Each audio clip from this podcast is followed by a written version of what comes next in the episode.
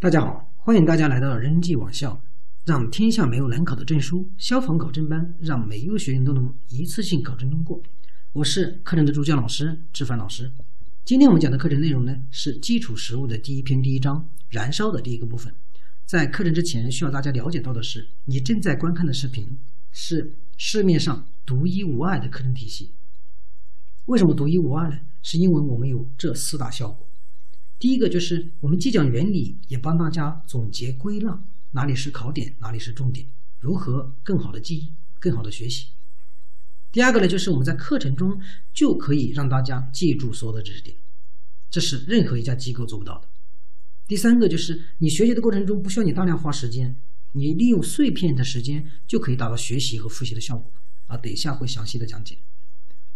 第四个就是你不需要看书。你也不需要做笔记，你跟着课程就可以学会了。因为我们的第一篇所有的知识点相对比较简单，啊，大部分的同学都已经学会了。那在这课程中，你一定要了解我们这个方法如何做到记住所有知识点的，要感受到效果，跟着老师的节奏去走。你要熟悉这一套体系。那在我们十前十节是为了方便学会这种课程体系和这种模式。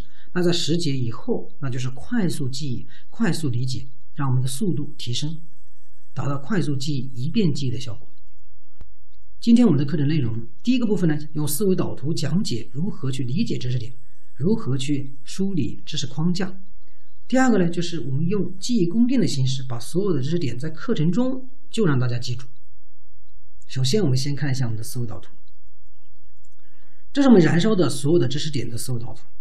我们看到这个思维导图，知道燃烧呢就分为这几个部分啊：定义、分类、条件、闪点、燃点、自燃点、燃烧产物和瞬间特点的分类和物质形态的分类。那这几个特点，我们可以看出，燃烧呢，它总共就有一个大的框架。这个框架是：首先你要知道燃烧是什么，就是燃烧的定义。燃烧按大类进行分类的时候，它会分为什么？啊，它有几几种类型。然后要保持燃烧的这种条件，它需要什么条件它才能燃烧呢？然后在液体的燃烧和气体的燃烧、固体的燃烧，对吧？然后在不同物质的燃烧，它会出现什么现象啊？就是物质形态分类。然后在燃烧的瞬间，它会出现什么燃烧的形象？最后就到我们的燃烧产物这样的一个大的框架，我就知道了。那这是我们的基础课程。今天我需要了解到的是。把这一边我们右边的所有的部分理解，并且在课程中就记住。首先，我们先看第一个部分，就是我们的定义啊。定义的话，这里有一个关键词啊，我们放大一点。啊，定义我们里有两个关键词，第一个就是我们的可燃物，第二个就是氧化剂。旁边有一个总结归纳是什么呢？是火焰、发光、发烟啊。那在我们书本的这一个定义是什么呢？就是可燃物和氧化剂。在产生发火焰、发光、发烟的现象叫做定义。那这个虽然说不需要记，但是你能够知道这种思维导图总结归纳的这种方式是什么？可燃物、氧化剂啊，火焰、发光、发热的现象，哎，它是我们的定义啊，那就了解到了，对吧？那看一下我们的第二个就是分类了。这个分类写的有焰和无焰和明火。那这里我们看有焰燃烧和无焰燃烧对应的知识点是这样子。那分类分为有焰燃烧、无焰燃烧。那什么是有焰燃烧呢？啊，这个地方大家只要理解就可以了。有焰燃烧它一定是有明火、有温度、有烟雾的这种燃烧啊，叫有焰燃烧。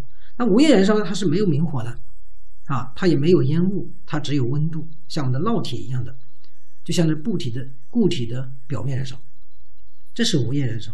有焰燃烧基本上像气体和液体的燃烧，还有部分固体的燃烧，它就属于有焰燃烧。那大大概就知道了，哎，有焰燃烧到底是什么？无焰燃烧到底是是什么？啊，这里写这个明火，就是有焰燃烧和无焰燃烧的区别，对吧？到底是什么呢？是有没有明火？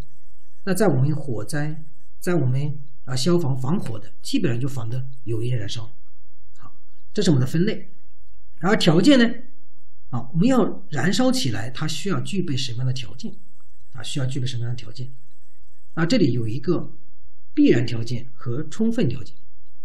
必然条件是什么意思呢？是你要能够产生燃烧，它必须要具备什么条件？那这里面就扩扩起来，就是我们的必然条件，啊，必要条件。就是三项，你要有可燃物，要有助燃物，要有引火源，这三个条件你满足了，你才能够燃烧起来，这是必要条件。那充分条件是什么呢？就是你保证它一定能燃烧起来，它需要什么？需要足够数量的可燃物，足够浓度的助燃物啊，足够能量的引火源啊，这是对应的。所以足够数量、浓度、能量，这是我们的总结归纳，方便大家理解，对吧？然后在你的脑海里面，你应该知道，或者举一个例子，你能更清晰。你用一个火柴去